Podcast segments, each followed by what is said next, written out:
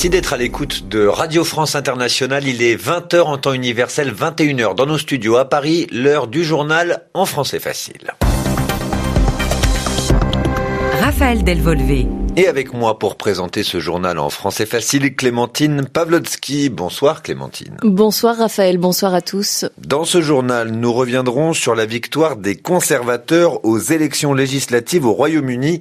Les Tories, comme on les appelle en anglais, ont remporté la majorité absolue leur leader, Boris Johnson, a donc la possibilité de mener le Brexit, la sortie du Royaume-Uni de l'Union européenne, comme il le souhaite. En Algérie, Abdelmajid Tebboune a été élu président dès le premier tour hier. Une victoire sans triomphe pour cet ancien premier ministre d'Abdelaziz Bouteflika. Peu de gens ont voté et beaucoup de personnes contestent sa légitimité. Et puis nous parlerons de la France. Le pays a vécu son neuvième jour de grève contre la réforme des retraites ce vendredi. Toujours peu de trains et de métropolitains à Paris. Le président Emmanuel Macron appelle à la concertation. De leur côté, le Premier ministre et le ministre de l'Éducation discutaient avec les représentants des professionnels de l'enseignement, dont beaucoup sont opposés à la réforme. Le journal. Le journal en français facile. En français facile. On commence, Raphaël, par cette large victoire pour les conservateurs de Boris Johnson au Royaume-Uni. Ils ont remporté la majorité absolue après les élections législatives. 365 sièges selon les résultats définitifs publiés vendredi après-midi. 365 sur 650, donc plus de la moitié des sièges qui correspond, comme vous l'avez dit Clémentine, à la majorité absolue, une majorité qui permet au Premier ministre Boris Johnson de faire voter sans difficulté l'accord de retrait du Royaume-Uni de l'Union européenne, accord prévoyant une sortie le 31 janvier prochain. Scénario idéal pour Boris Johnson. Il a réussi à attirer les votes d'électeurs habitués à voter pour ses rivaux, les travaillistes. Les travaillistes qui, de leur côté, demandent le départ de leur chef, Jérémy Corbyn. Les détails à Londres de Muriel Delcroix. Boris Johnson sait que s'il a pu rallier une bonne partie des électeurs travaillistes dans les bastions post-industriels du Nord, c'est grâce à son unique promesse de mettre en œuvre le Brexit le 31 janvier. Plus qu'un vote d'adhésion, c'est un vote d'exaspération et de lassitude face à l'impasse du Brexit qui l'a ramené à Downing Street. C'est d'ailleurs pour cela que le Premier ministre a signalé vouloir s'employer à ne pas décevoir ses nouveaux électeurs de milieu modeste, bien loin du profil type de l'adhérent conservateur. Et il a à cet effet trouvé un nouveau slogan, rebaptisant son équipe le People's Government, le gouvernement du peuple. Côté travailliste, le ressentiment contre Jeremy Corbyn s'est intensifié. Pour de nombreux députés et électeurs Labour, c'est clairement la personnalité intransigeante de Jeremy Corbyn, sa politique à l'extrême gauche de l'échiquier et son refus de prendre clairement position pour ou contre le Brexit qui sont à blâmer. Ils estiment que le corbynisme est désormais défunt et appellent le chef Labour à céder la place au plus vite. Mais loin de toute contrition, Jeremy Corbyn refuse pour l'instant de démissionner et dit vouloir assurer sa succession avant de partir en début d'année prochaine.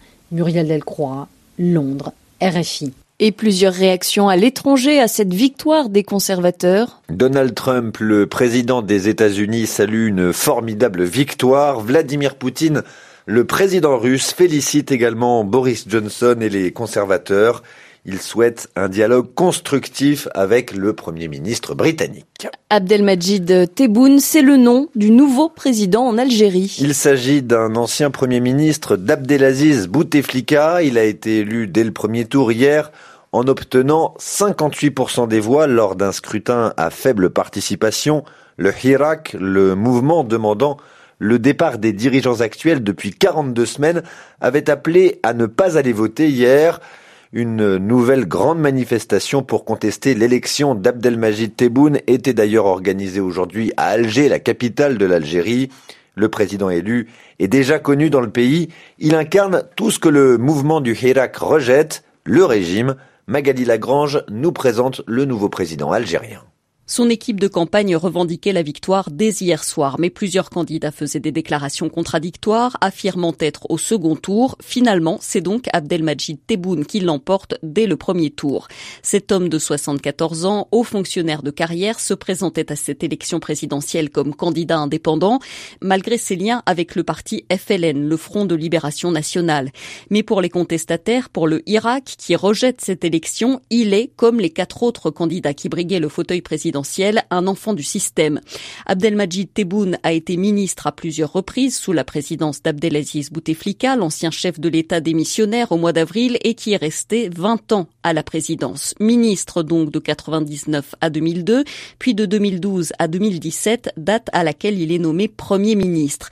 Il ne reste à ce poste que trois mois. Il est remercié après avoir tenu des propos sur la corruption et s'être attaqué à l'entourage du chef de l'État, un fait mis en avant par son équipe pour répondre aux critiques. Magali Lagrange. Et dans une conférence de presse que Abdelmajid Tebboune a tenue ce vendredi, il a déclaré tendre la main à la contestation. Toujours dans l'actualité africaine, des otages ont été tués par un groupe terroriste au Nigeria. Le mot otage désigne une personne enlevée par un groupe armé, un groupe souhaitant généralement obtenir quelque chose comme de l'argent en échange de la libération de l'otage. En l'occurrence, quatre personnes d'un groupe de six otages ont été tuées par un groupe djihadiste nigérian qui les avait enlevés au mois de juillet dernier. Ces otages étaient des personnes employées par l'ONG Action contre la faim. On ne sait pas exactement quand les exécutions ont eu lieu. On sait seulement que l'une des quatre personnes a été tuée fin septembre dernier. En France, les grèves contre la réforme des retraites continuent. Déjà neuf jours, les conséquences dans les transports, en particulier à Paris, se font le plus ressentir.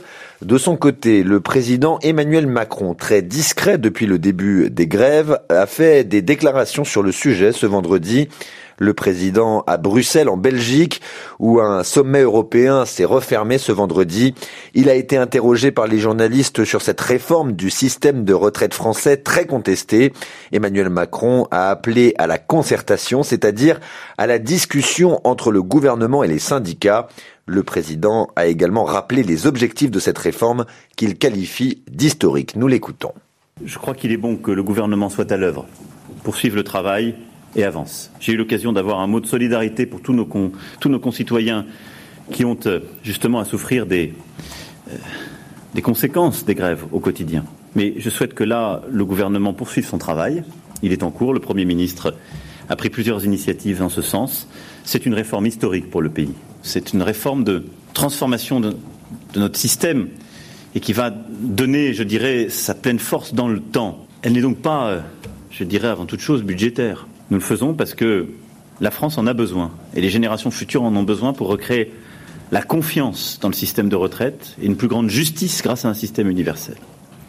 Et au moment que je jugerai opportun pour m'exprimer aux Françaises et aux Français, je le ferai depuis Paris. Les propos du président français Emmanuel Macron ont été recueillis par notre journaliste à Bruxelles, Anthony Latier. Et exemple de concertation, ce qu'ont fait le Premier ministre Édouard Philippe et le ministre de l'Éducation Jean-Michel Blanquer aujourd'hui. Ils ont essayé de se concerter, se mettre d'accord en discutant donc avec les représentants des enseignants dont beaucoup n'aiment pas la réforme des retraites proposée par le gouvernement.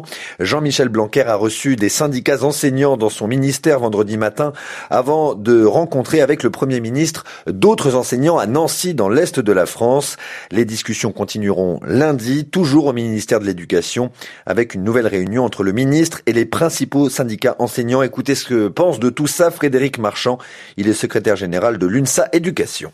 Alors déjà, cette réunion, euh, c'est sans doute une réunion qu'on aurait dû avoir euh, depuis longtemps, parce que c'était une réunion, je vais dire, euh, sérieuse, on a pu se dire les choses. On a enfin pu euh, discuter euh, d'une future entrée euh, en négociation sur la question à la fois de la compensation et de la revalorisation pour les enseignants.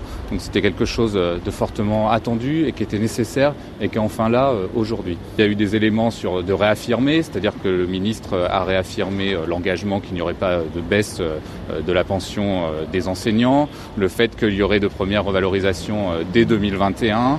Nous on a demandé à ce que calendrier aussi soit plus resserré, qu'on discute bien à un moment donné sur des cas concrets. On a des propositions à faire sur à qui est-ce qu'il doit aller cette revalorisation, à quel personnel. Il nous manque encore quand même du concret. On a des éléments de progrès par rapport à ce qui avait été posé jusque-là, mais pas de là à être complètement enfin, rassuré jusque-là. voilà, il faut qu'il y ait encore vraiment du travail et des choses à porter par la suite. Et c'est ainsi que se referme ce journal en français facile. Merci à toutes et à tous de l'avoir suivi sur RFI.